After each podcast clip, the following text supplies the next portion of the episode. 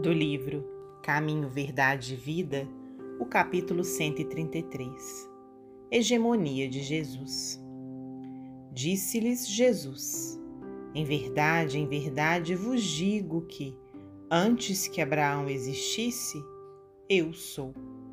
João, capítulo 8, versículo 58. É impossível localizar o Cristo na história à maneira de qualquer personalidade humana. A divina revelação de que foi emissário excelso e o harmonioso conjunto de seus exemplos e ensinos falam mais alto que a mensagem instável dos mais elevados filósofos que visitaram o mundo. Antes de Abraão, ou precedendo os grandes vultos da sabedoria e do amor na história mundial, o Cristo já era luminoso centro das realizações humanas.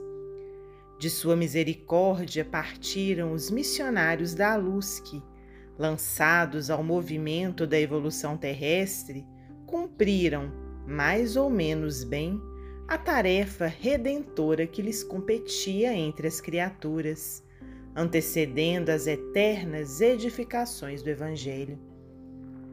A localização histórica de Jesus recorda a presença pessoal do Senhor da vinha.